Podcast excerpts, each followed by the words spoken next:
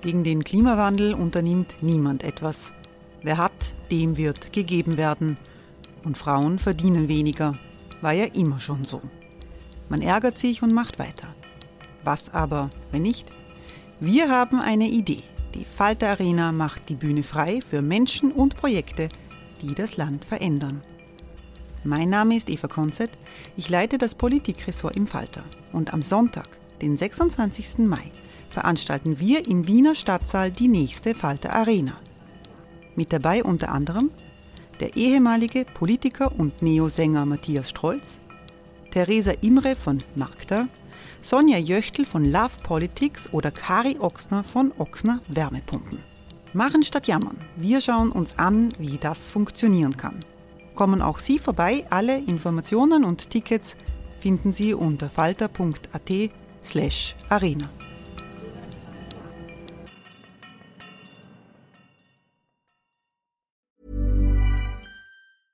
Hey, I'm Ryan Reynolds. At Mint Mobile, we like to do the opposite of what Big Wireless does. They charge you a lot, we charge you a little. So naturally, when they announced they'd be raising their prices due to inflation, we decided to deflate our prices due to not hating you. That's right. We're cutting the price of Mint Unlimited from $30 a month to just $15 a month. Give it a try at mintmobile.com slash switch. $45 upfront for three months plus taxes and fees. Promo rate for new customers for limited time. Unlimited more than 40 gigabytes per month. Slows. Full terms at mintmobile.com.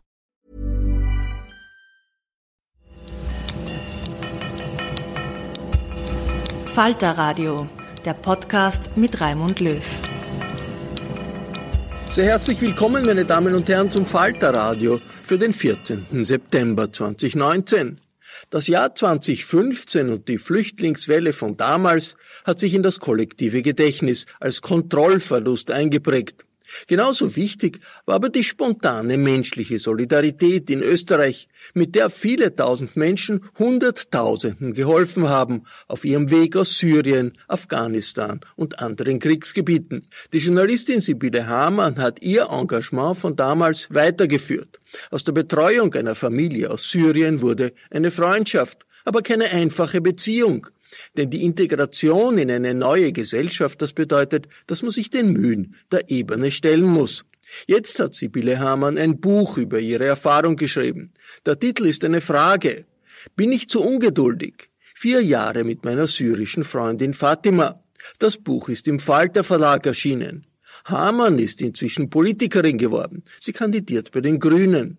Ihr Buch stellt sie Anfang September gemeinsam mit Falter-Chefredakteur Florian Klenk in der Brunnenpassage in Wien vor. Eine Warnung, die Fragen aus dem Publikum sind leider nicht immer sehr gut zu hören. Wir fanden sie spannend und haben sie daher stehen lassen. Hören Sie Sibylle Hamann und Florian Klenk bei der Präsentation des neuen Buches von Hamann Bin ich zu ungeduldig. Herzlich willkommen, äh, sehr geehrte Damen und Herren, liebe Freunde und Freundinnen des Falter, zu dieser Buchpräsentation. Es ist keine Lesung, die wir heute machen werden, weil lesen sollen Sie das Buch selber und kaufen. Es geht auch hier niemand heraus, ohne dieses Buch gekauft zu haben. Und, ähm, denn es ist ein ganz besonderes Buch einer ganz besonderen Autorin. Äh, ich muss vorwegschicken, ich bin heute in einer sehr merkwürdigen Situation, weil ich äh, eigentlich einer Politikerin gegenüber sitze, die die letzten wie viele Jahre? Zehn, ja, fast zehn Jahre, jede Woche mit mir, äh, einmal die Woche im Café Korb. Da haben wir unsere Politikredaktionssitzung gesessen ist und wir haben darüber nachgedacht, wie wir über Politik berichten und über Politikerinnen und Politiker berichten.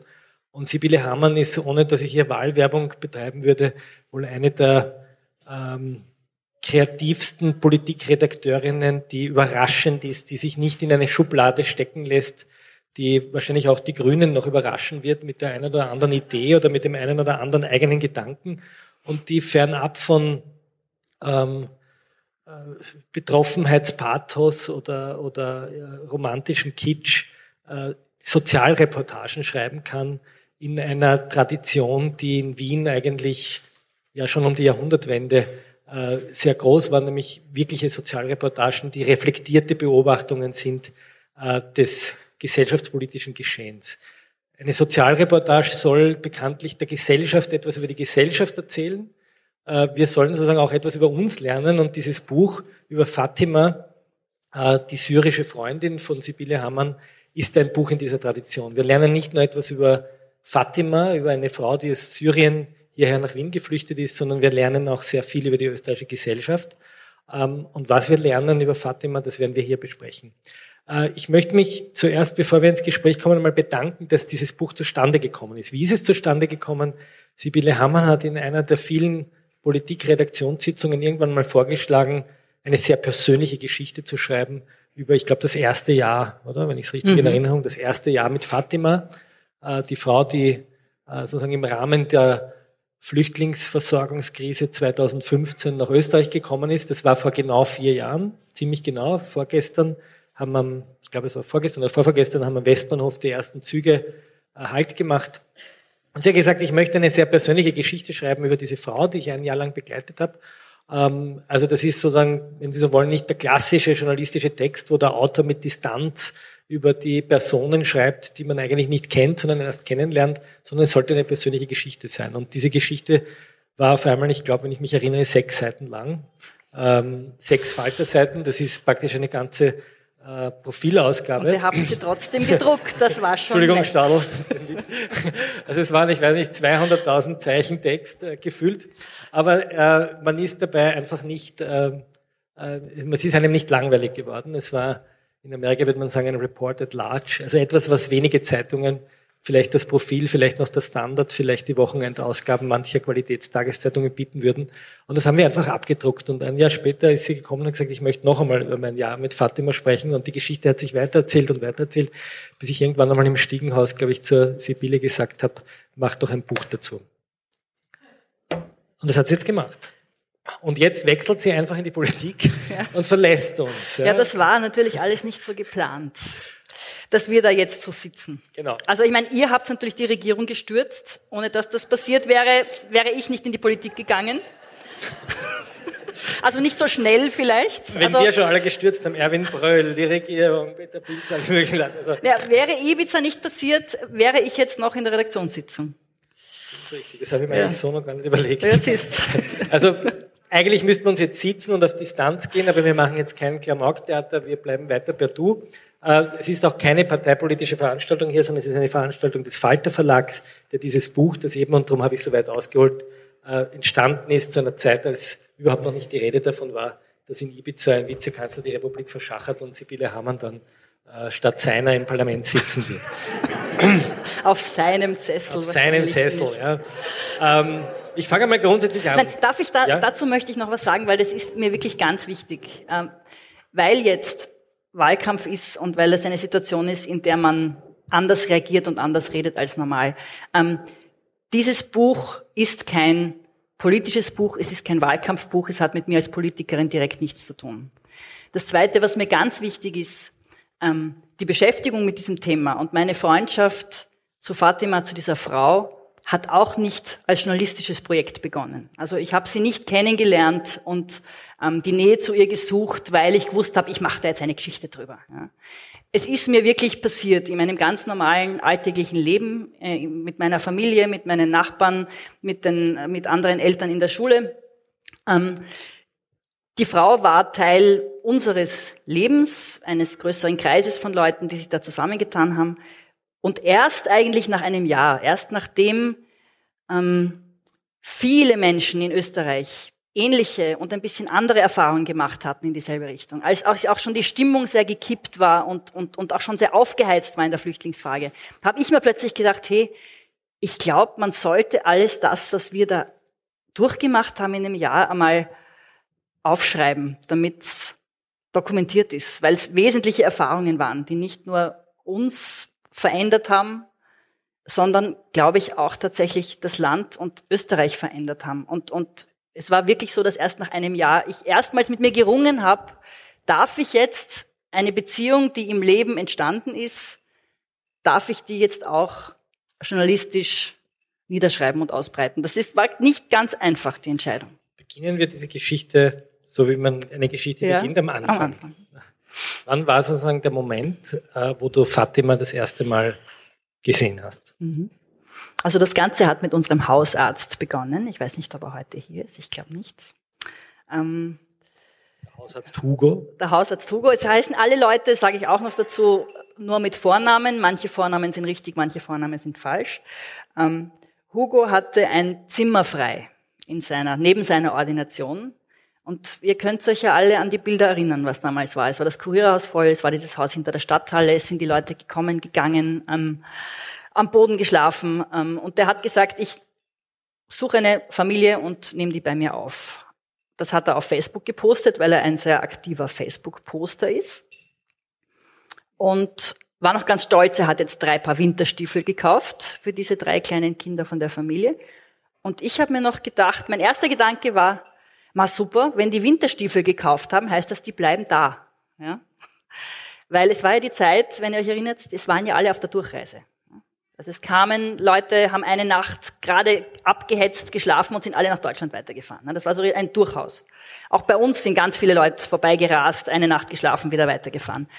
Und ähm, es war fast zu so seltsam. Man hat sich gedacht, aber warum, warum Deutschland? Warum bleibt nicht auch wer da? Und, und als ich gesehen habe, Hugo, da ist eine Familie. Ich habe auch gemerkt, bei uns in der Schule waren auch noch keine Flüchtlingskinder. Da war mein Sohn noch in der Volksschule. Es war eine relativ gute Mittelklasse Ganztagsschule.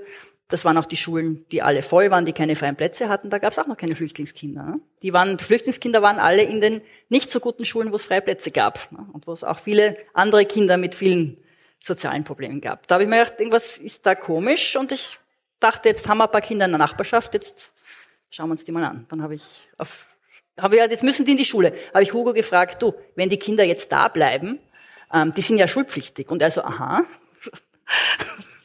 und ja, dann sind wir, äh, haben wir zwei Schultaschen äh, aufgestellt, auch eine Facebook-Spende. Ich weiß auch noch, wer das damals war. Der hat zwei Schultaschen gespendet. Und ich bin mit diesen zwei Schultaschen in die Ordination gegangen, habe dort angeläutet. Und da hat meine Frau aufgemacht.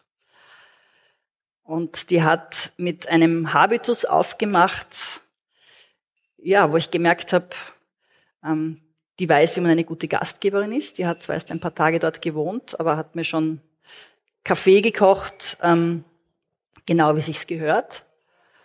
Ja, und sie hat mir spontan gefallen. Sie ist eine sehr schöne Frau. Es ist nicht die Frau auf dem Cover von dem Buch, sage ich auch dazu. Es ist auch nicht ihr Name. Es ist auch nicht ihr Name. Das ist vielleicht etwas, worüber wir noch sprechen sollten. Warum nicht? Ähm, ja, und sie hat mich nicht mehr losgelassen. Sie hat mir gleich am Anfang eine arge Geschichte erzählt. Und das ist eine, die sie mir immer wieder erzählt hat und wo ich heute weiß, dass sie sich wirklich auf traumatische Art bei eingebrannt hat. Das war die Geschichte von der Überfahrt im Boot, als sie gewusst hat, sie hat diese drei Kinder und sie hätte die irgendwie, sie, sie muss dafür sorgen, dass die gerettet werden, wenn sie, wenn sie kentern, aber sie hat gewusst, sie kann nicht schwimmen. Und sie hat sich auf diesem Boot geschworen, wenn wir das überleben, dann lerne ich schwimmen. Und das war so ein kleines Grundmotiv unserer Beziehung, das uns jetzt über diese vier Jahre hinweg begleitet hat, dass ich sie immer wieder gefragt habe, du, was ist denn jetzt? Du hast gesagt, du lernst schwimmen. Und sie hat, also inzwischen kann sie schwimmen, sage ich ihm jetzt, sie hat das sehr tapfer durchgezogen. Es gibt in der, ich, ich will da vielleicht ein bisschen einhaken, gerade diese mhm. Schwimmszene. Das Schwimmen ist ja ein Politikum mhm. geworden. Wie, wie haben sich Muslime anzuziehen, wenn sie schwimmen mhm. und dürfen wie benehmen sich die Männer in den mhm. Schwimmbädern und also das Schwimmen ja. ist sozusagen das große Politikum. Es mhm. gibt einen sehr äh, schönen Text auf Sibylle im Falter, das können Sie im Archiv nachlesen. Äh, für Abonnenten gibt es auch keine Paywall. Und was mir in dem Text sozusagen das erste Mal aufgefallen ist, ist auch sozusagen eine von deiner Seite her so eine gewisse Skepsis gegenüber diesen Argumenten. Äh, ich kann nicht schwimmen, weil ich habe äh, nicht, ich weiß jetzt nicht mehr genau, was ich gesagt habe, aber das, das geht nicht oder ich, mhm. es gibt ja kein Schwimmbad. Wo ist das Schwimmbad für Frauen? Wo ist das Schwimmbad für genau. Frauen? Genau. Und, und, und sozusagen das große Thema kommt, sich vor Männern mhm. halbnackt zu zeigen. Ja. Wie, habt, wie habt ihr das überwunden? Naja, am Anfang war da, war da noch eine große Unschuld dabei. Ja, ich habe gesagt, Fatima, du lernst jetzt schwimmen. Und sie hat gesagt, okay, ich mache das. Eben hat sie zuerst gefragt, was das Schwimmbad für Frauen? Und ich gesagt, gibt's keins? Dann haben wir überlegt, wo könnte man hingehen, wie kann man sich anziehen. Da war noch auch bei mir dieses, diese Zuversicht, ähm, wenn eine Frau hier schwimmen lernen will, dann werden wir das wohl irgendwie hinkriegen. Und ich habe noch nicht zu dem Zeitpunkt absehen können, wie sehr sich das zum Politikum aufladen würde in den dann folgenden Monaten und Jahren ich wollte auch von mir selber nicht wirklich zugeben, ähm, wie, wie grauslich die Vorstellung ist, dass wenn sie jetzt tatsächlich mit dem Burkini ins Stadionbad mit mir ginge, was sie dann womöglich hören würde oder ob wer zu, äh, ihr zuzischen oder, oder abfällige Bemerkungen machen würde. Ähm, ich habe erst dann gemerkt, wie die Aufladung dieser politischen Debatte vieles schwieriger macht, was am Anfang ganz einfach schien. Es gibt ja eine Szene, ich glaube im Stadionbad, oder? Ist das oder Das ist wer anderer, ja. Also das, Entschuldigung. Das war dann wer anderer. Das, also es hat eine andere junge Frau es ausprobiert hat sofort, wurde dort, also ist halt mit normalen Leggings und einem T-Shirt ins Wasser gegangen. Wir wissen, darf man nicht. Ja, wurde daraufhin von einem wirklich äh, übelst keifenden Frauenmob eingekreist und hat ähm, dann recht fluchtartig das Bad verlassen. Das hat sich rumgesprochen natürlich bei uns. Und ab dem Zeitpunkt konnte man kaum eine Frau mehr dazu bewegen, dass sie jetzt schwimmen lernt. Also da sieht man schon auch, wie die Verhärtungen von beiden Seiten vieles verunmöglichen, also eine Zeit lang zumindest blockiert haben, was am Anfang noch sehr einfach und sehr locker ausgeschaut hätte. Das hat mir wehgetan manchmal. Es hat kürzlich ein Kurier-Interview mit dir gegeben, äh, wo du auf die Frage nach einem Kopftuchverbot geantwortet hast, ich werde sicher nicht auf das Thema von Sebastian Kurz eingehen. Ja. Ähm, aber das Kopftuch ist ein doch relativ breites Thema in diesem Buch. Ja, ich seufze immer, wenn ich dieses Wort höre. Genau. Äh, ich beginne mit der Szene, in der, glaube ich, Fatima dich bittet, äh, Scheiben abzukleben, mhm. damit man nicht hineinsieht, wo mhm. ich den ersten so eine Art Wutanfall von dir lese, mhm. wo du sagst, verflixt nochmal, ich als Frau werde doch jetzt nicht dafür sorgen, dass eine Frau nicht sichtbar wird. Mhm. Was ist da mhm. passiert? Also das Ganze hat ganz, ganz viele Dimensionen. Ja, das, es fängt einmal damit an, dass ähm, etwas, was man gewöhnt ist, von klein auf einem Schutz und Sicherheit gibt. Das ist, glaube ich, ein ganz normales Phänomen, das kennen wir mit allen möglichen anderen Dingen. Und halt Menschen, die in einer Extremsituation sind, wo sie sich exponiert fühlen, unsicher, einmal dazu neigen, sich ein bisschen verstecken zu wollen. Ja. Ich habe halt in meiner, und das Buch heißt ja nicht umsonst, bin ich zu ungeduldig, in meiner anfänglichen Sturm- und Drangzeit sehr oft versucht, Dinge zu erzwingen. Also ich habe ich hab bei jeder Frau schon darauf gewartet, wann tut sie jetzt endlich das Kopftuch runter, wann ist sie endlich soweit, wann ist sie endlich angekommen. Und ich habe dann schon auch mit mir und mit anderen ringen müssen im, im, im Bewusstsein, dass Drängen und Druck machen nicht immer die Strategie ist, die zum Ziel führt. Und leider ähm, ist genau das jetzt auch auf politischer Ebene passiert. Ähm, es wird so als eine Art Unterwerfungsgeste einmal verlangt. Man sagt jetzt mehr mal, fällst das Kopftuch runter, damit du mal bewiesen hast, dass du hier sein willst überhaupt. Und dann reden wir erst mit dir. Und das ist, ist wirklich psychologisch, glaube ich, ein, ein fataler Mechanismus, der ganz sicher nicht dazu führt, dass sich irgendeine Frau oder ein Mädchen sicher genug fühlt, wirklich etwas zu wagen und sich zu exponieren. Also wir erreichen, also wir sage ich jetzt, ich ja auch, aber so sagen wir die, die Regierung aus anderen Motiven, erreichen damit das Gegenteil von dem, was wir eigentlich wollen.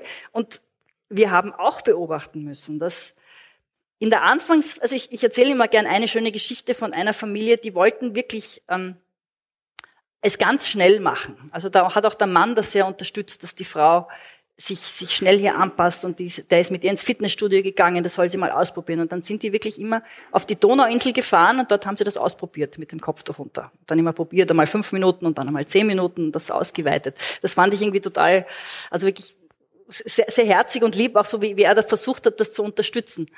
Und da war dann, je mehr sich die Debatte aufgehalten hat bei uns, plötzlich dann war es vorbei. Ja? Es war dann, sie wollte dann nimmer, er wollte dann nimmer, es war dann so ein, so ein Gefühl, wenn wir das jetzt täten, wo jetzt alle politisch uns dazu zwingen wollen, wäre es eine Art Unterwerfungsgeste und das machen wir nicht.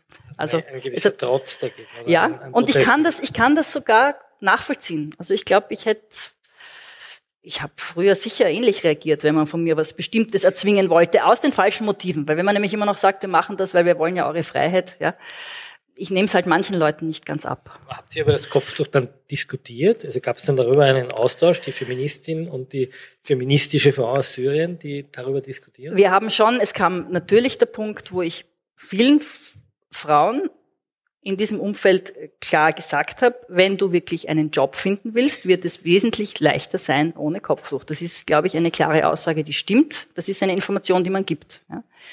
Ähm, ich war einmal bei einem AMS-Beratungsgespräch dabei, auch mit der Fatima, wo auch die Beraterin das klar ausgesprochen hat. Das war für die Fatima ein Schock, weil sie hat gesagt, ich bin gut ausgebildet, ich habe mich angestrengt, ich habe meine Kurse gemacht, ich habe meine Prüfungen gemacht.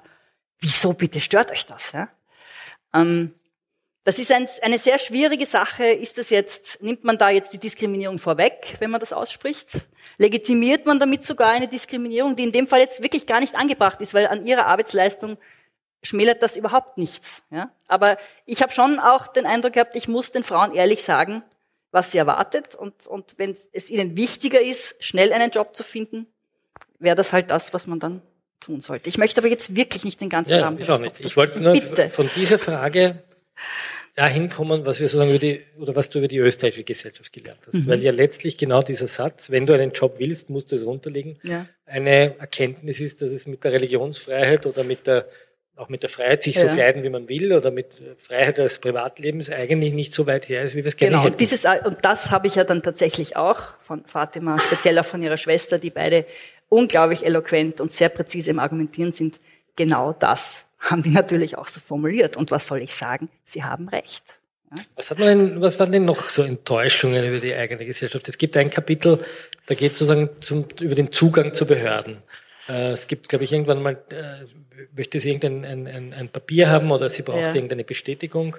Na, es ähm, gibt einen, äh, eine Szene, habe hab ich mir sehr stark gemerkt, das ist von einem Familienvater, der wirklich super auf Zack ist, schon wunderbar Deutsch konnte, schon C1, also was wirklich schon richtig gut ist, der hat immer wieder mir gesagt, bitte komm doch mit mir mit aufs Amt, ich brauche die und die Bestätigung. Und ich so, bitte hast, das kannst du echt schon selber schon lang, ich muss da nicht mehr mitgehen. Ja?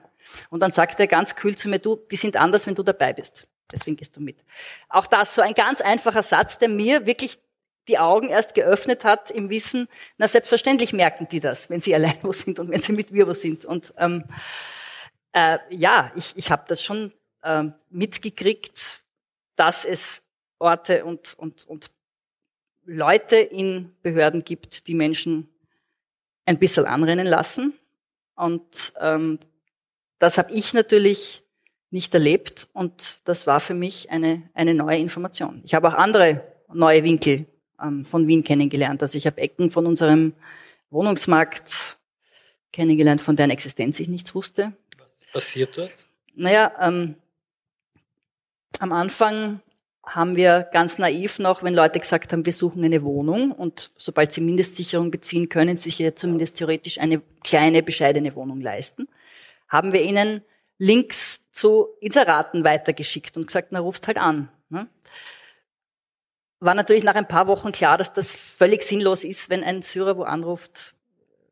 Man braucht, braucht gar nicht anfangen. Ne? Das sind so Dinge, die, die, die, die versteht man am Anfang auch nicht. Ja, und da braucht es eine Zeit, dass man merkt, da muss man, muss man selber machen, muss man argumentieren, muss man, müsste man mit Maklern verhandeln, müsste man mit Eigentümern verhandeln. Das sind alles Zusatzwege und, und Zusatzschikanen, die eingebaut sind, die einfach offiziell in unserem System ja nicht existieren, weil eigentlich hätten wir ja alle gleichen Zugang zu, zu Gütern und Dienstleistungen. Sprechen wir noch ein bisschen über die Geschlechterrollen. Es gibt mhm. eine sehr ähm, von dir dann eigentlich sehr kafkaesk beschriebene Szene einer Hochzeit, glaube ich, wo sich mhm. die Frauen äh, wunderschön herrichten mhm. und in dem Moment, wo die Männer kommen, äh, aber wieder verhüllen. Ähm, und du irgendwie bedauerst beide, die Männer, die die Frauen nicht so sehen können, wie sie eigentlich sind, und die Frauen, die sich nicht so präsentieren wollen dürfen wie die anderen. Was war das für eine Feier?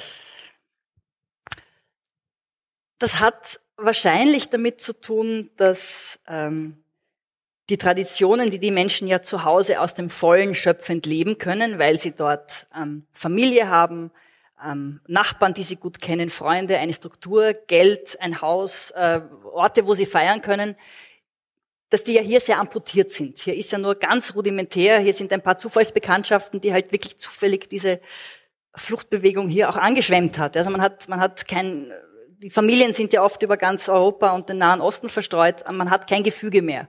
Und es haben zwei geheiratet und es hat halt das äh, Geld nicht gereicht für einen größeren Raum, sondern nur für einen Raum. Und was macht man jetzt, wenn man eine Hochzeit hat, man hat nur einen Raum und ähm, die Frauen wollen sich ja alle jetzt schön kleiden und auch, das heißt auch, auch viel Haut zeigen und schöne Frisuren tragen. Ähm, das wäre normalerweise traditionell in dem eigenen Frauenraum möglich, wo die Männer im anderen Raum feiern.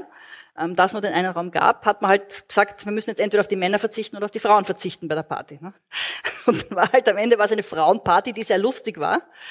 aber am Ende kam dann der Bräutigam rein und ähm, es war so wie bei Aschenputtel, wenn der zu, Mitter, zu Mitternacht der Gong schlägt, kam der Bräutigam rein und alle haben sich sofort, also in, in, sozusagen unter ihre, unter ihre Tücher gehüllt und, und die Party war vorbei, äh, der Bräutigam war da, es war dann eine bisschen ein, ein missmutiger Abschied und ich habe mir gedacht, eigentlich wirklich schade und, und es haben mir, wie du gesagt hast, alle leid getan in dem Moment. Ich will noch ein bisschen über den den sozialen Status von Fatima. Das ist ein mhm. großes Thema, dass Sie sagen, in Ihrer Heimat äh, Mitglied war einer großbürgerlichen Familie, mhm. einer wohlhabenden Familie, der also nichts gefehlt hat, die in einem großen Haus gewohnt hat und hier sozusagen zurückgefallen ist auf wirklich eine arme, äh, eine, eine, eine Frau, eine arme Frau, mhm. die, die von Sozialhilfe lebt und von Mindestsicherung. Ähm, was, was lernt man von einem Menschen, der diesen un, völlig unverschuldet diesen Abstieg erlebt innerhalb von wenigen Tagen? Also das war schon etwas, ähm, wo ich ihre Tapferkeit immer wieder sehr stark bewundert habe, ähm, weil wir neigen ja schon dazu, gerade in dieser unseligen Mindestsicherungsdebatte, die wir geführt haben, wir neigen ja dazu, diesen Menschen ihre, ihre Geschichte und ihre Herkunft ähm, zu nehmen, indem sie, in dem Moment, wo sie hier im System sind, jetzt nur noch Mindestsicherungsbezieher sind, also arme Leute. Also, dass dahinter ein, ein, eine ganze Biografie steckt, ein, ein, ein Leben, Gewohnheiten, ähm, nicht nur ein großes Haus, sondern auch Status, den man hat, ja, Beziehungen, die man hat, dass man einfach weiß, ähm, wo man zu Hause ist und, und, und, und wie man sich dort bewegt. Das ist ja alles von einem Moment auf den anderen weggeblasen. Und das Interessante ist, wenn man sich anschaut, wie leicht es Menschen oder wie schwer es ihnen gefallen ist, hier anzukommen und Jobs zu finden, war oft äh, das Ankommen für Menschen, die viel verloren haben zu Hause,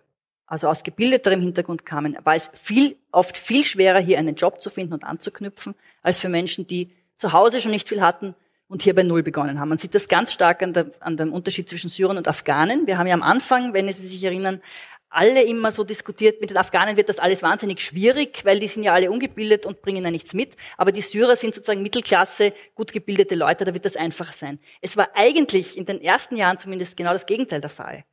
Die Afghanen waren einfach hungrig, haben sozusagen eh nichts gehabt, haben sich reingeschmissen ähm, und sind am Arbeitsmarkt schneller angekommen als die Syrer, wo natürlich in Berufen, wo die Sprache eine große Rolle spielt, ja, ist natürlich auch dieser Weg viel weiter und ist man ja auch nicht bereit verstehe ich auch gut, ja, dass man von einem Tag auf den anderen jetzt sagt, okay, ich gehe halt kellern oder ich gehe putzen, ja, wenn ich zu Hause Ärztin war oder oder oder Anwalt. Ne? Man hat ja sogar eine sehr lange Ausbildung gemacht. Sie ist Akademikerin, sie ist Technikerin, also sie ist wirklich etwas, was am Arbeitsmarkt, wo man jetzt eigentlich immer sagt, Frauen in Technikberufen, ja, ist eigentlich ein Mangel, ja. Ähm, die hat viel mitgebracht, natürlich in einer Branche, die äh, ja Telekommunikation hat sich viel verändert in den letzten Jahren, ist jetzt nicht so unmittelbar vermittelbar, ja, aber der Sprung, dass man sagt, gut, äh, ich kann nicht dort anknüpfen, wo ich war und, und ich falle jetzt wirklich ganz tief runter und ich gehe jetzt Kellnern im Bierlokal. Das ist schon schwierig und das haben wir oft, glaube ich, nicht ganz auch im, im Blick gehabt, wenn wir auch politisch, wir, ich sage immer wir, wenn die österreichische Regierung politisch davon gesprochen hat, man muss die Leute so ein bisschen mehr quälen, damit sie sozusagen ähm, ihre, ihre Dünkel wahrscheinlich aufgeben. Ich vermute, so was gemeint. Kommen wir noch ein bisschen zum zum Entstehen dieses Buches. Mhm. Äh, Fatima ist heute nicht da. Ich möchte genau darüber. Äh, ähm, sie, sie sitzt auch nicht hier. Das ich hat einen Grund. Also wir wissen nicht, ob ja. sie da sitzt. Wir würden es euch nicht verraten, weil sie nämlich nicht, äh, äh, zumindest wenn sie in Erscheinung treten würde, dann will sie das selbst bestimmen. Sie sitzt auch nicht hier. Mhm. Nicht deshalb, weil wir das nicht äh, wollen. Es sitzt doch Saskia Schweiger nicht hier, die. Ja, ähm, sagt sie, vielleicht kommt sie noch, vielleicht ist sie nicht, noch irgendwo, sie hat keine Brille auf, vielleicht meldet sie sich noch. Ähm, die, die Protokolle mit, mhm. äh, mit Fatima äh, für dieses Buch aufgeschrieben hat. Warum sitzt sie nicht hier? Also in einer idealen Welt ähm, wäre ähm, sie meine, wäre sie die Co wären wir beide die Co-Autorinnen dieses Buches und würden wir hier nebeneinander sitzen. Das Problem ist, äh, von zwei Seiten. Syrien ist ein diktatorisches Regime. Ähm, fast alle Geflüchteten, die heute hier leben, haben unten noch Teile ihrer Familie. Auch Fatima hat unten noch Teile ihrer Familie. Einige ihrer Verwandten ähm, waren auch dort in verschiedenen Auseinandersetzungen mit verschiedenen Ich führe es jetzt auch nicht näher aus, verschiedenen äh, am Bürgerkrieg beteiligten Gruppen dort. Ich habe wirklich tatsächlich ein Bedürfnis, sie da auch zu beschützen.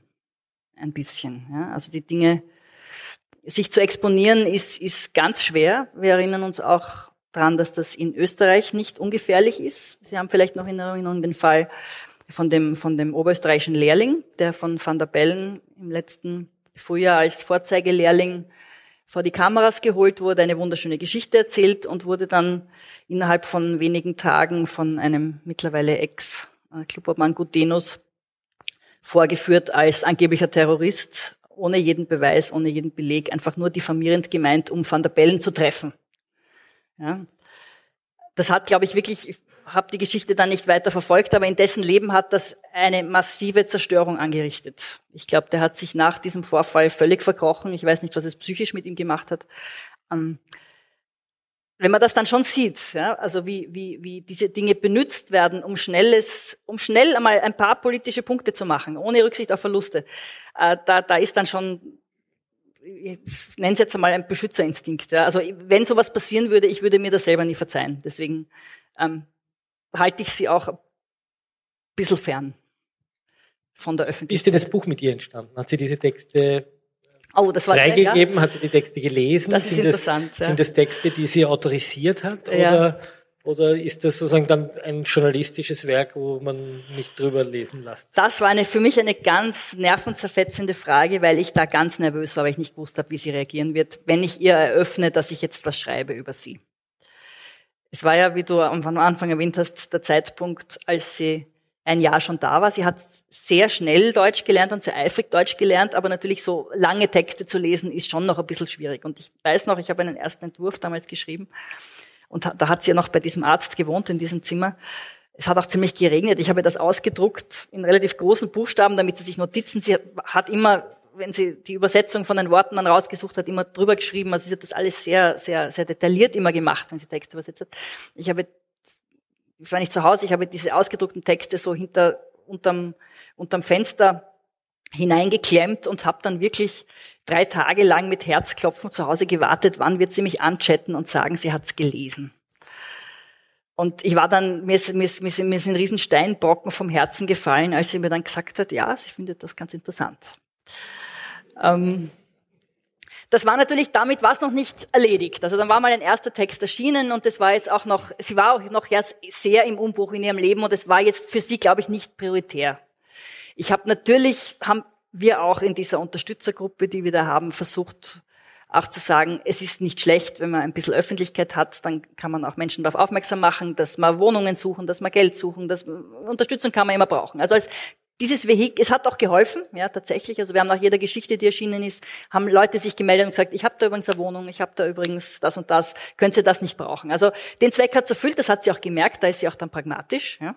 Also auch ihre Wohnung ähm, haben wir gefunden über Vermittlung von Leuten, die das, glaube ich, dann gelesen haben. Ähm, je genauer sie die Texte dann gelesen hat, und es kam ja immer wieder der Moment, ja, da gab es dann schon auch schwierige Phasen. Zum Beispiel in der letzten im letzten halben Jahr, als sie immer noch keinen Job gefunden hatte. Und wir haben wirklich gekämpft um dieses Jobfinden. Und ich zitiere es dann eh im Buch. Ja, sie war dann, ich habe sie dann gebeten, ich glaube der dritte oder so Text war, ihn zu lesen und, und zu sagen, ob sie okay ist. Da hat sie mir dann schon sehr grantig zurückgeschrieben. Ich glaube, das bringt alles nichts. Ich habe geglaubt, äh, du bist berühmt und wenn du das schreibst, dann, dann finde ich einen Job und jetzt haben wir keinen gefunden, das hat alles nichts genützt, ich bin müde, ich mag nicht mehr. Ja, das war natürlich für mich irgendwie, da war ich total geplättet. Wir sind dann aus dem Tal wieder rausgekommen, indem wir einen Job gefunden haben, sage ich jetzt auch dazu. Und da sage ich wirklich tausend Rosen, weil das hat jetzt echt super funktioniert. Seither hat sie wieder das Gefühl, ja, es hat was gebracht, weil ja, auch der Kontakt für die Jobsuche ist entstanden über diese Texte. Also soll man sagen, ist das jetzt Berechnung? Ist es utilitaristisch gedacht? Öffentlichkeit bewirkt manchmal was, Florian. Ist dir das was Neues?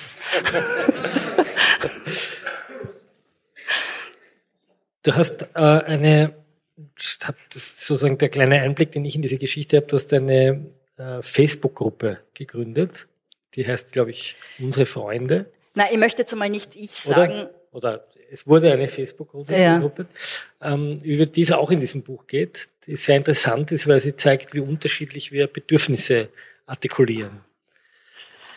Ja, da, da sprichst du jetzt ein schwieriges Thema an.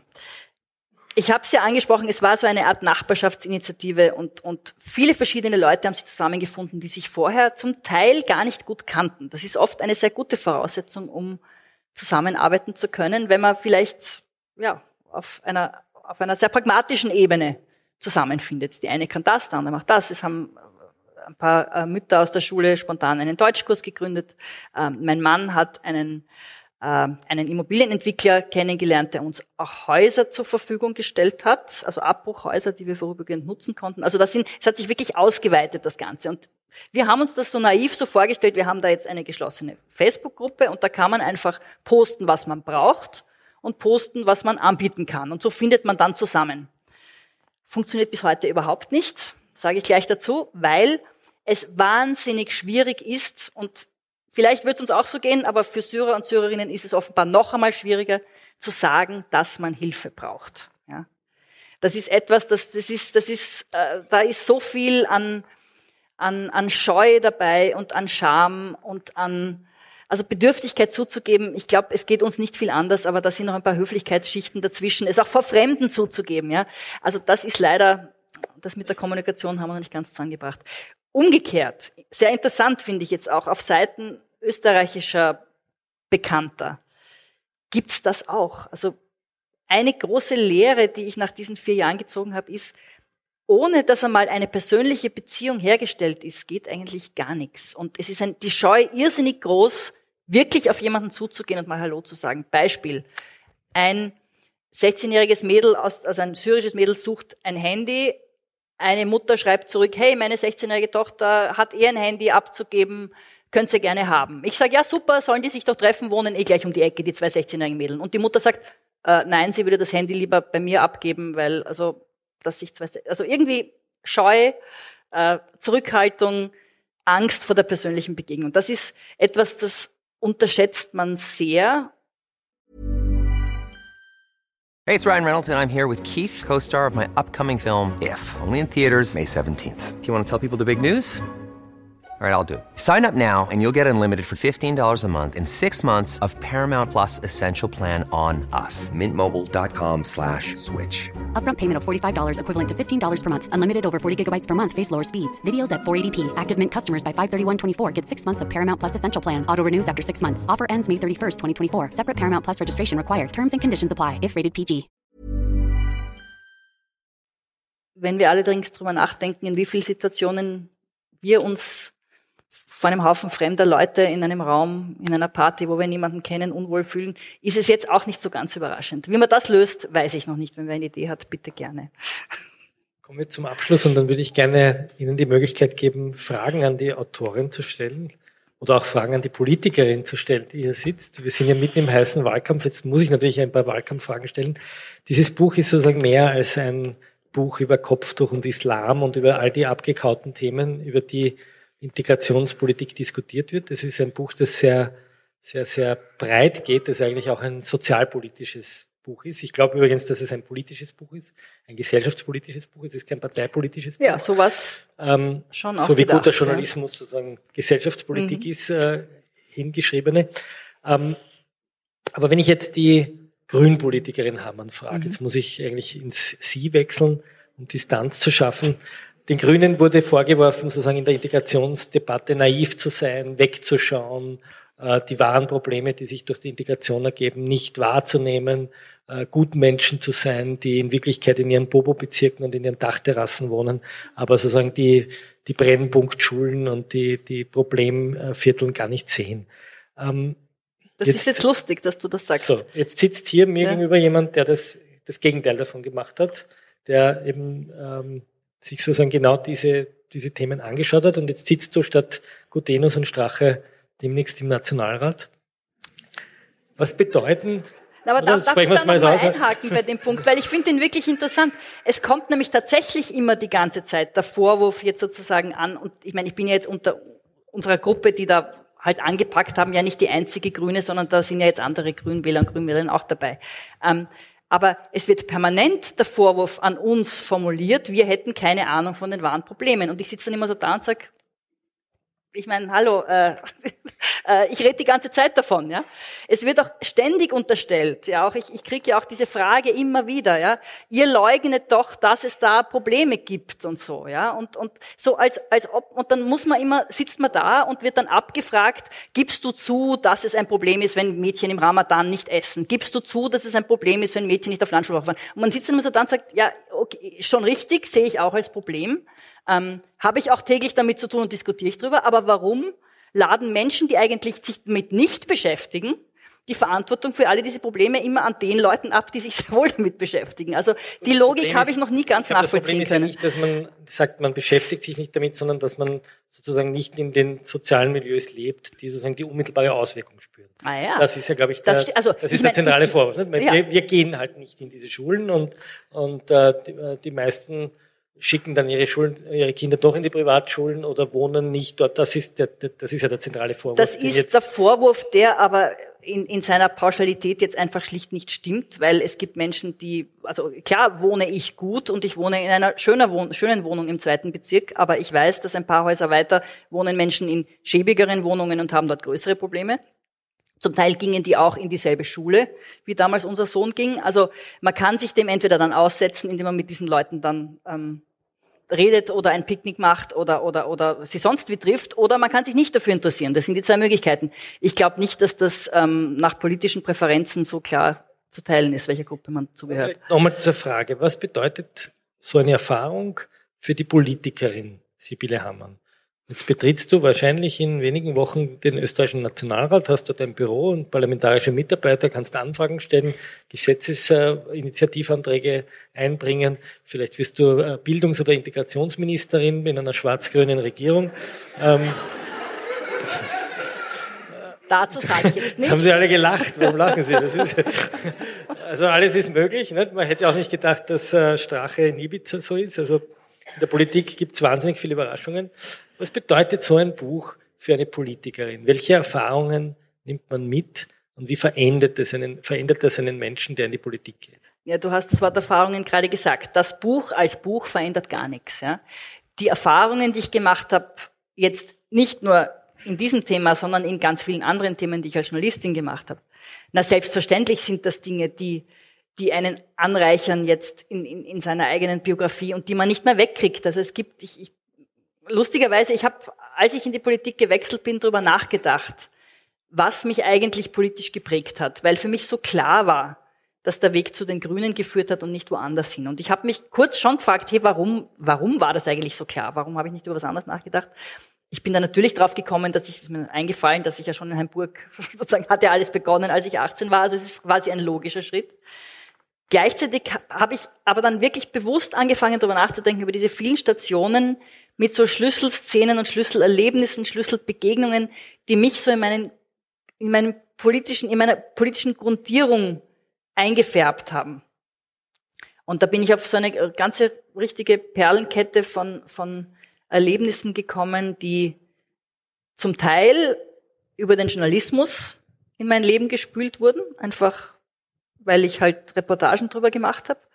Zum Teil aber auch privat. Das mischt sich dann und beide Arten Erfahrung machen einen am Ende als Persönlichkeit aus und aus beiden entsteht eine Art politisches Bewusstsein und auch ein Gefühl dafür, was finde ich eigentlich wichtig auf der Welt und was finde ich weniger wichtig. Und dass zum Beispiel gesellschaftlicher Zusammenhalt, du hättest mich jetzt wahrscheinlich als nächstes gefragt, ich, ich kenne dich ja ein bisschen, ja. Ähm, ja, also dass tatsächlich nichts gehen wird, nichts, was wir, was wir vorhaben in den nächsten Jahren, sei es jetzt die Klimawende zu schaffen oder irgendein anderes großes, ambitioniertes gesellschaftliches Projekt. Das wird nicht funktionieren, wenn wir uns auseinander dividieren lassen und spalten lassen. Das geht nur, wenn wir ein bisschen aufeinander schauen und dafür muss man einander kennen. Ja, das ist die Grundlage für Beziehung und für Gesellschaft. Jetzt interessiert mich natürlich, wie erlebst du einen Wahlkampf? Du bist ja irgendwie 20, 25 Jahre Journalistin oder 30 Jahre, wie lang? Ja, ja lang. lang. gewesen. Und auf einmal steht man du hast das Wort anderen, gewesen vergessen.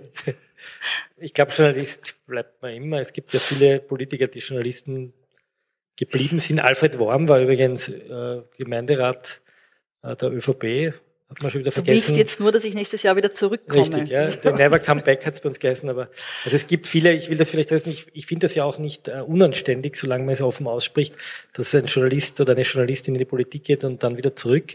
Äh, Helmut Schmidt. Helmut Schmidt ist Herausgeber der Zeit geworden, nachdem er Kanzler war. Theo Sommer war im Also ich bin jetzt gerade mal acht Wochen weg. Also die- ja?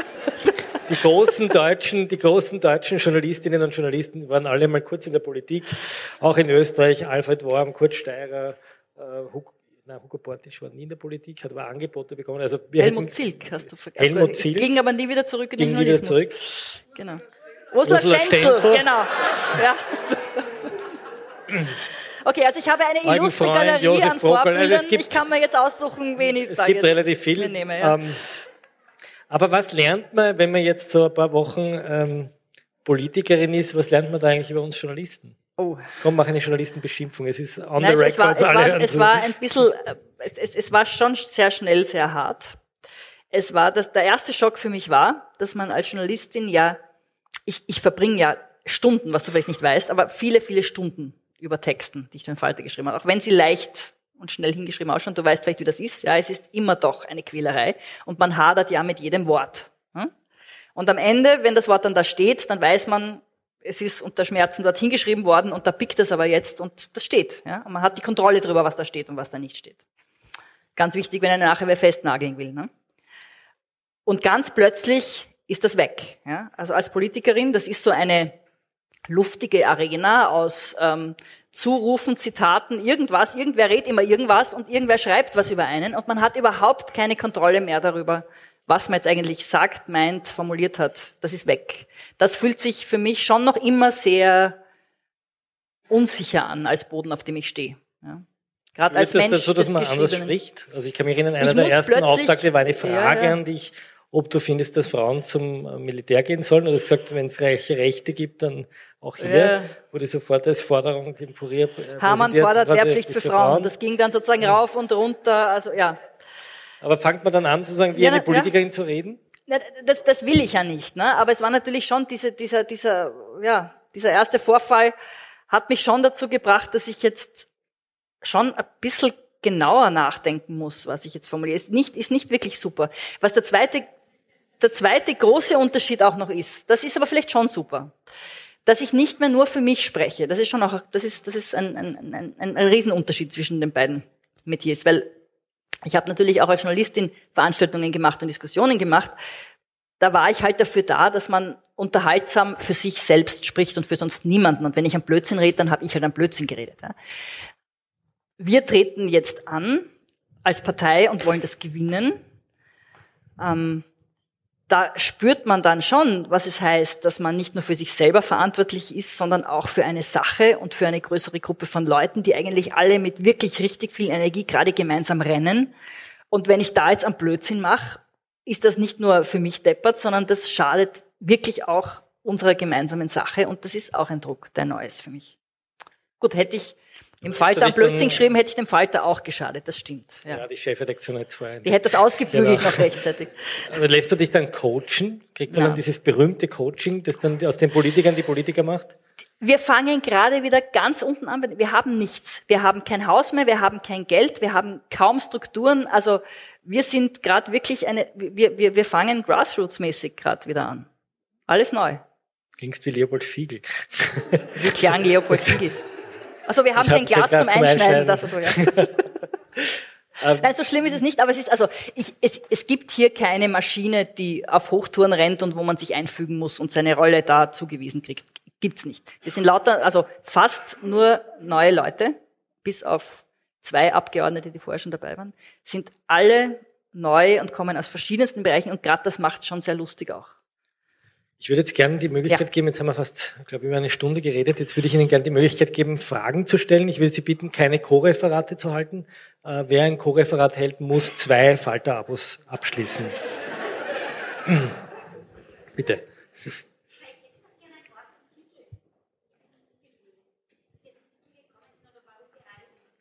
Können Sie es noch einmal ins Mikro sagen? Ich hätte noch gerne ein Wort zu dem Thema, zu dem Titel. Bin ich zu ungeduldig? Vielleicht können Sie uns da noch erzählen.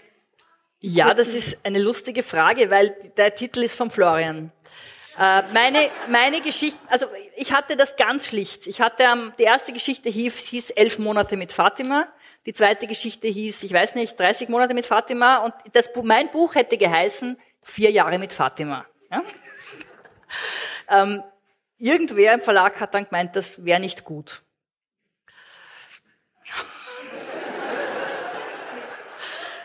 Also ich meine, du hast eigentlich deinen Titel gefunden, also mit dem kann ich gut leben. Es passt auch zu mir als Person. Aber ja, also der war von dir. Also die Wahrheit ist, die Chefredakteure machen sehr oft die Titeln über Texte. Und ähm, nachdem ich das Buch gelesen habe, habe ich mir gedacht, wenn man jetzt nur hinschreibt, vier Jahre mit Fatima, das würde ja auch in der Unterzeile reichen, aber dieses innere Hadern, das Sibylle hatte, oder auch dieses dieses, dieses Ungeduldigsein, das was weitergeht von beiden Seiten, das fand ich einfach in diesem, es gibt ein Kapitel, wo das vorkommt, das fand ich einfach den schöneren Titel. Außerdem kommt ein persönliches Moment in dieses Buch hinein, das ja ein sehr persönliches Buch ist. Und darum habe ich dem Verlag vorgeschlagen, diesen Titel zu nehmen und ich dachte, der gefällt, gefällt er Ihnen denn? Ja, besser als vier Jahre. bitte. Danke, Florian. Bitte.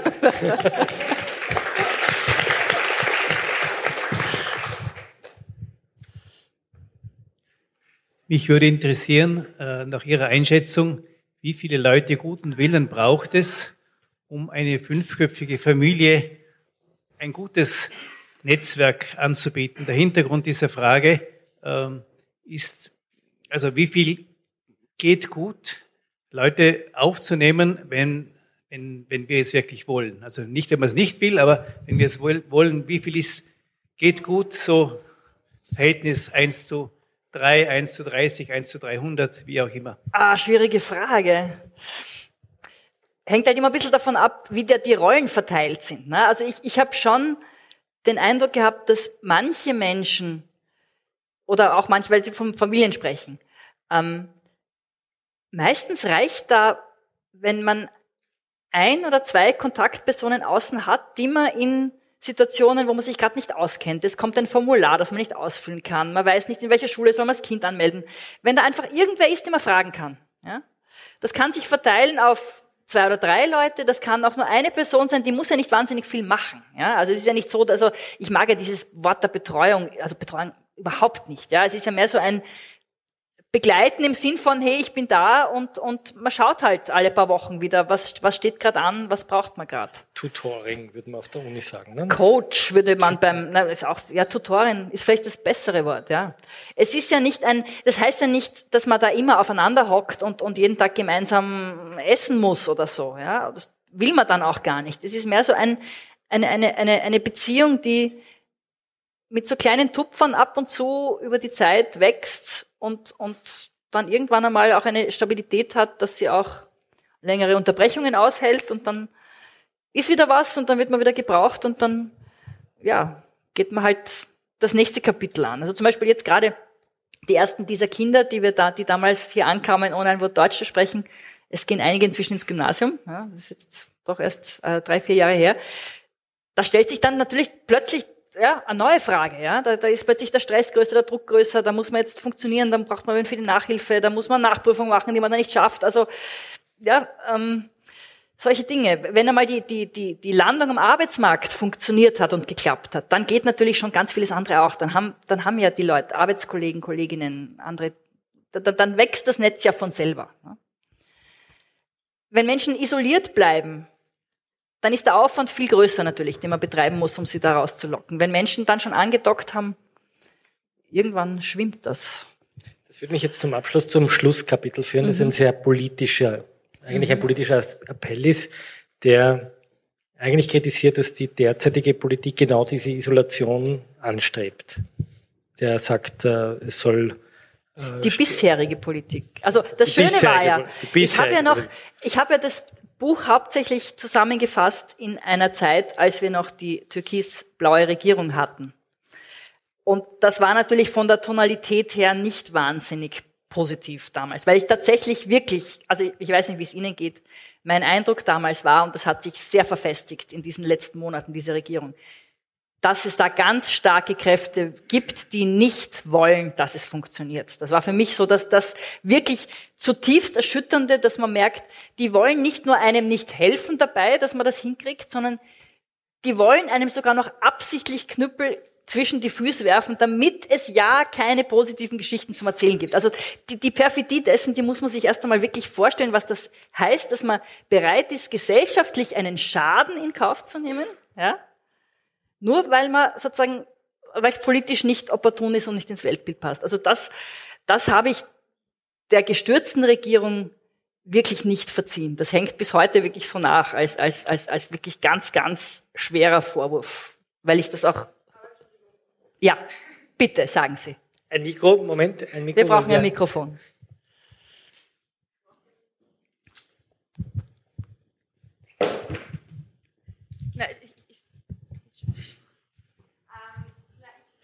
Mit Mikrofon, bitte. Es tut mir leid, dass ich Sie da so unterbrechen muss, aber ich bin, ich habe vor 15 Jahren einen Drittstaatsangehörigen Asylwerber geheiratet und ich habe sehr viel mitgemacht und da war, gab es keine äh, äh, türkis-schwarze mhm. Regierung, sondern das war einfach immer SPÖ. Und die Magistrate in Wien, angefangen bei der MA 20 damals, dann MA 35, MA 40, was auch immer, das, also das, was Sie der türkis-schwarzen Regierung jetzt unterstellen quasi, das können Sie ihr nicht verzeihen, weil da geht es immer nur drum, dass es nicht funktioniert. Also das kann ich einfach 15 Jahre oder halt Jahre davor bestätigen mit der Sozialdemokratie. Das ist einfach, und das, das können einfach alle, die was damit zu tun haben. Und vielleicht, wenn ich schon das Mikro habe, dann muss ich mich nachher nicht nochmal melden, weil Sie sagen, dass Sie das nicht verstehen, dass man den Grünen das vorwirft, dass sie so lebensfremd sind. Ja. Mhm. Ähm, ich war ja jetzt leider auch viel draußen, aber das, was ich gehört habe, ähm, es ist ja okay, ja. Also ich meine, sie sind halt gebildet und sie, suchen die Nähe zu gebildeten Menschen, aber ihr, also die Art und Weise, wie sie jetzt darüber gesprochen haben, dass die Frau jetzt vielleicht Kellnern, Kellnern gehen könnte oder was auch immer und dass das halt einfach unter ihrer Würde wäre. Also das, ich glaube, sie haben einfach kein Verständnis für ungebildete Menschen. Also ich meine zum Beispiel, ich tu Kellnern und habe auch studiert, ja, wie auch immer. Aber aber aber so das, was man halt den Grünen immer vorwirft, ist, ihnen ist halt eine, ein syrischer Flüchtling, der gebildet ist, halt näher als ein Hackler von irgendwo. Und mhm. das ist halt schon einfach ein Problem. Ja. Ich stimme, also Sie haben diesbezüglich sicher einen Erfahrungsvorsprung, ja, den ich nicht habe. Ähm, was Sie gesagt haben mit, mit der Statusgeschichte, es ist keineswegs so, dass, also ich habe Sie gewählt als Protagonistin dieses Buches. Ähm, in dieser größeren Gruppe von Leuten sind völlig verschiedene Flüchtlinge drinnen. Also das sind, wir haben auch auf Afghanen bei uns, es gibt, es gibt auch syrische Familien mit einem völlig anderen Hintergrund. Das ist ein wild zusammengewürfeltes Sample, sage ich jetzt einmal. Ja, also das sind ist zufällig die Mischung an Leuten und die kommen aus ganz verschiedenen sozialen Hintergründen. Also Leute ganz vom Land, völlig ungebildet, auch andere, die also Handwerker waren, die, die Arbeiter waren, ist alles drin. Ja, es sind auch ganz verschiedene Geschichten und ich könnte jetzt verschiedene Geschichten erzählen. Was ich, was ich versucht habe zu sagen mit dem Putzen gehen, das ist nicht, das ist nicht das, was ich sage. Ja, ich habe gemerkt, einfach, wie schwer es ihr fällt.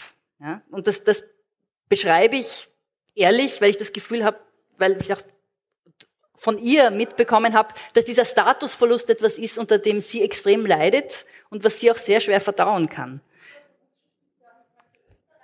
Richtig, ja? Ich sage ja nicht, dass das so sein soll. Ich habe nur beschrieben, ich habe beschrieben etwas, womit sie hadert. Ich sage nicht, äh, dass, daraus sollten wir jetzt Schlussfolgerungen ziehen, dass, dass sie jetzt nicht putzen gehen darf in Österreich. Na, keineswegs. Das habe ich gar nicht daraus abgeleitet ist sozusagen die Beschreibung. Ich, ich beschreibe, ich versuche zu beschreiben, was sie beschäftigt und was. Und ich habe gemerkt, dass das Wort, also vielleicht ist es auch anders konnotiert, ja, in, in einer Gesellschaft wie der syrischen, die ja wo es ja eine Dienstbotengesellschaft gibt und eine Tradition von Dienstbotengesellschaft, ja, dass das Wort putzen auch noch einmal einen ja. Ja. Dann ja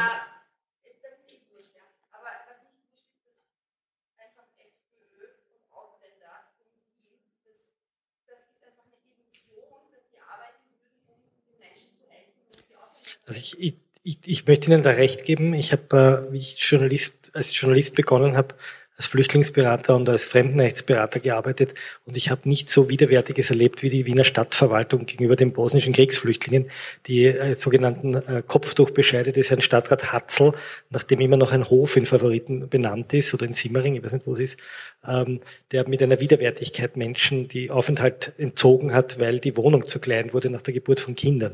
Das ist noch nicht so lange her. Ich möchte Ihnen da wirklich recht geben und das ist eine noch aufzuarbeitende Schande der Wiener Sozialdemokratie. Ähm, ich würde gern äh, noch das Wort jetzt kurz. Ja. Ich habe eine Schwiegertochter, die Polin ist und ich war von Die- Anfang. Ich habe eine Schwiegertochter, die Polin ist und ich war von Anbeginn gleich vorurteilsfrei äh, von ihr eingenommen, wusste aber nicht, dass sie illegal ist, ja. War für mich dann kein Problem, wir haben ihr geholfen, aber von wegen Aufstieg. Sie hat einen beispiellosen Aufstieg geschaffen. Schon auch mit unserer Hilfe. Sie ist auch gekommen und hat kellern müssen, trotz ihres Studiums und hat dann hier ein Hochschulstudium absolviert und war dann tätig äh, und ist jetzt freiberuflich, aber sie hat die Geduld gehabt, ja. Und das habe ich hier hoch angerechnet, ja. Also sie war unglaublich positiv. So viel zum, zum Geduld haben. Ja, das ist natürlich eine Persönlichkeitssache. Ne? Manche Ja, haben es, manche haben es nicht. Andere, Ja. Einen beißen sich unglaublich rein, andere lassen sich treiben. Das ist so, wie wir hier in diesem Raum sitzen und verschieden sind. Ja, aber Ja. das habe ich an ihr so Ja. bewundert, ja. Muss ich ganz ehrlich sagen.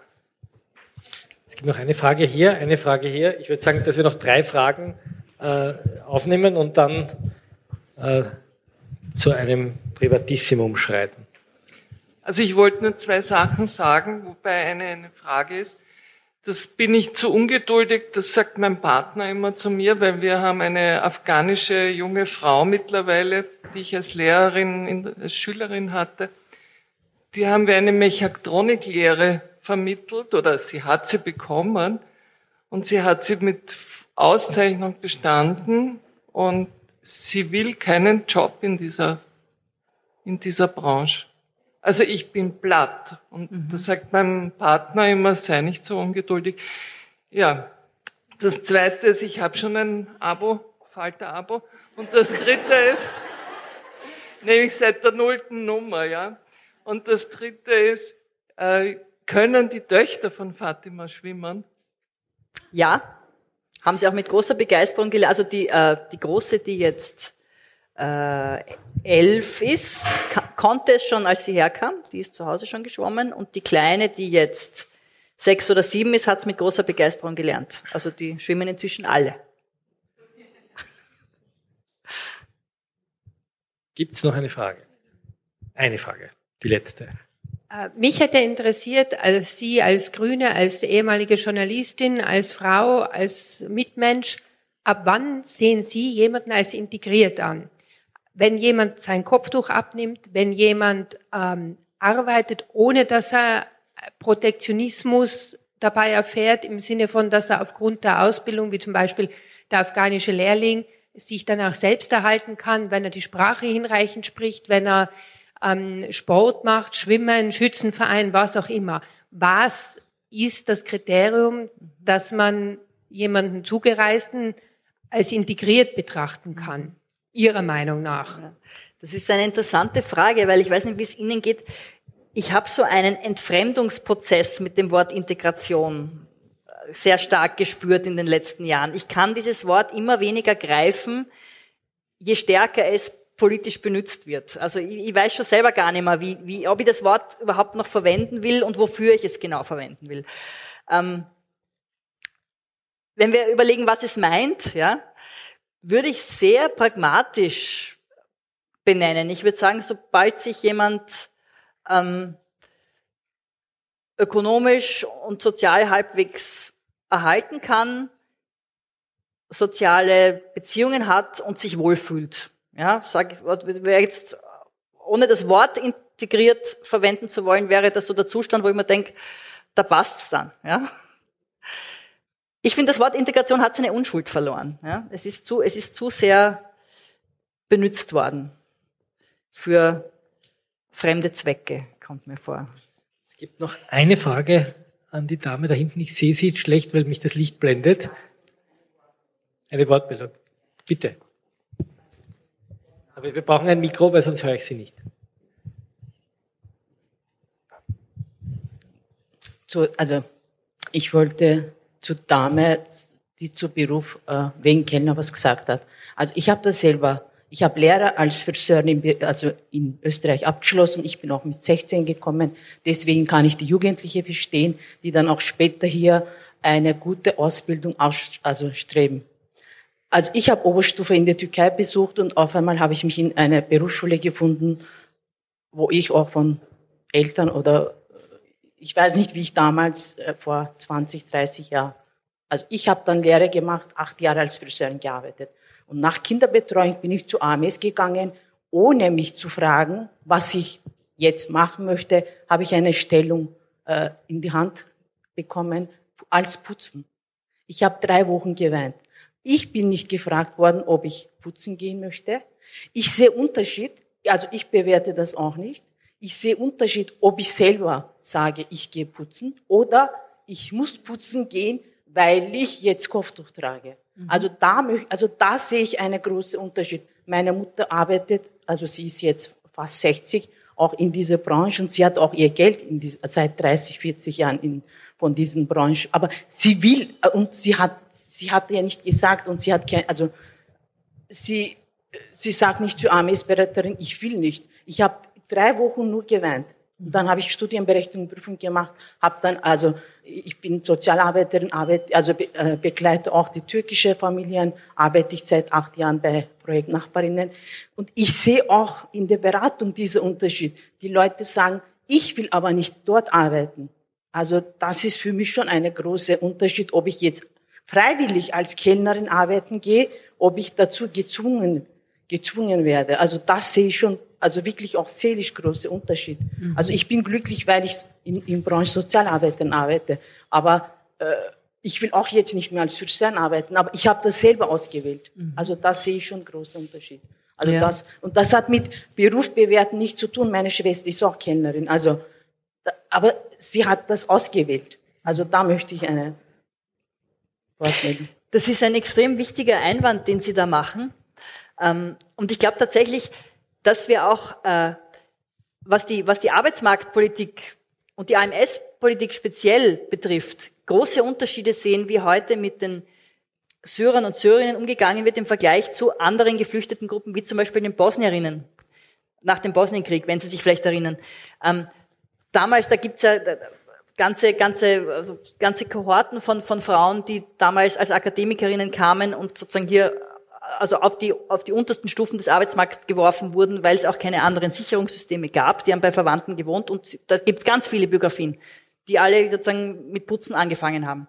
Heute haben wir ja eine absichtliche Policy beim AMS, die sagt, es ist langfristig schlecht, also die Lehre hat man gezogen aus den Erfahrungen der letzten Jahrzehnte, wenn man die Menschen, die Qualifikationen mitbringen, zu früh in unqualifizierte Jobs auf den Arbeitsmarkt schmeißt. Und wir, also wir haben als österreichische Gesellschaft mehr davon, wenn wir am Anfang ein bisschen mehr investieren noch in die, in die Fortbildung und die Anerkennung von Qualifikationen, dass die Menschen auf einer qualifizierteren Ebene am Arbeitsmarkt Fuß fassen, haben wir längerfristig mehr an, an Benefit. Das ist jetzt natürlich ungerecht gegenüber denen vergangener Generationen, die, die, die es viel schwerer gehabt haben die heute haben es natürlich auch nicht leicht, muss man dazu sagen. Es hat sich auch natürlich der Arbeitsmarkt verändert. Es gibt ja auch kaum mehr Bedarf an unqualifizierten Arbeitskräften. Das heißt, man würde die Jobs ja gar nicht finden.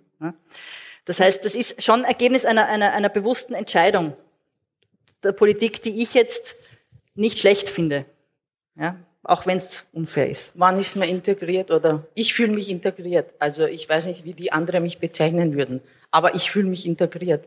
Und deswegen ist, also kann ich das aus also ich will auch nicht mehr hören, wann ist man integriert, wie ist man integriert, ob man äh, rote Haare hat, ob man Kopftuch mhm. hat, ob man, äh, also ich fühle mich integriert. Mhm. Ich, ich, weiß nicht, wie man das messen kann. Ja. Also Sie, Sie verstehen mein Unbehagen mit dem Wort, oder? Ja. ja. Also, und wenn andere würden sagen, na, sie, die, die Frau ist seit 30 Jahren integriert und sie hat von uns nicht gelernt. Mhm. Aber ich fühle mich integriert. Mhm. Ich finde es ein schönes Schlusswort. Ähm,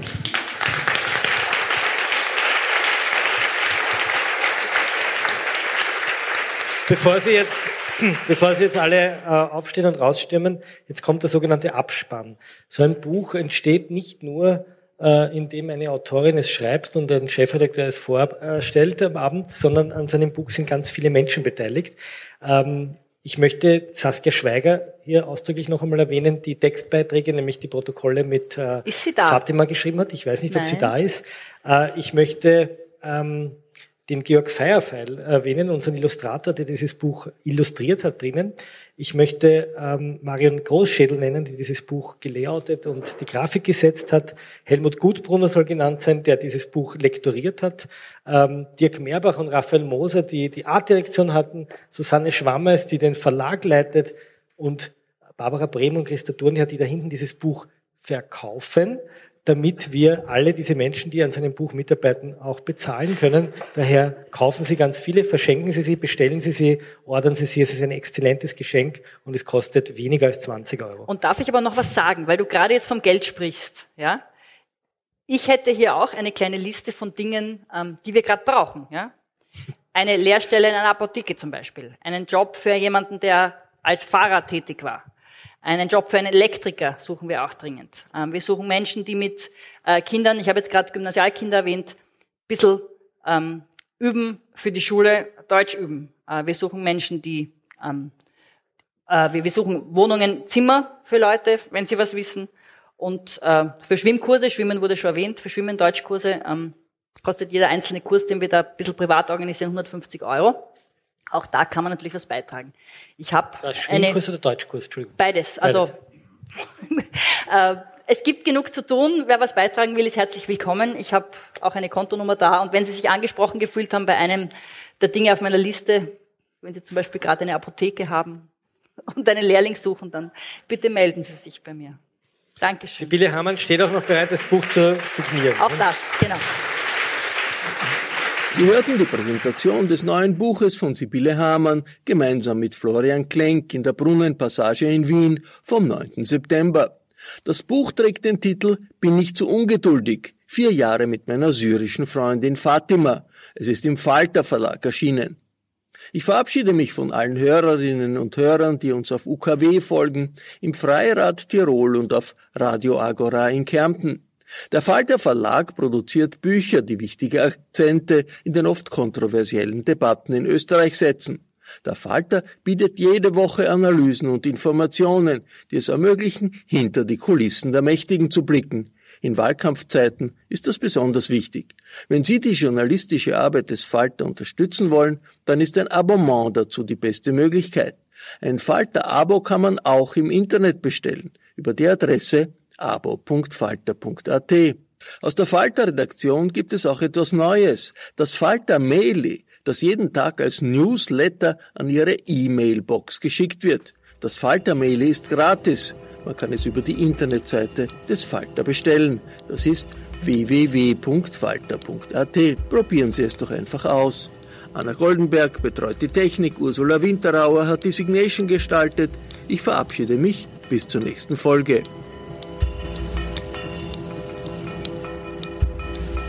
Sie hörten das Falterradio, den Podcast mit Raimund Löw.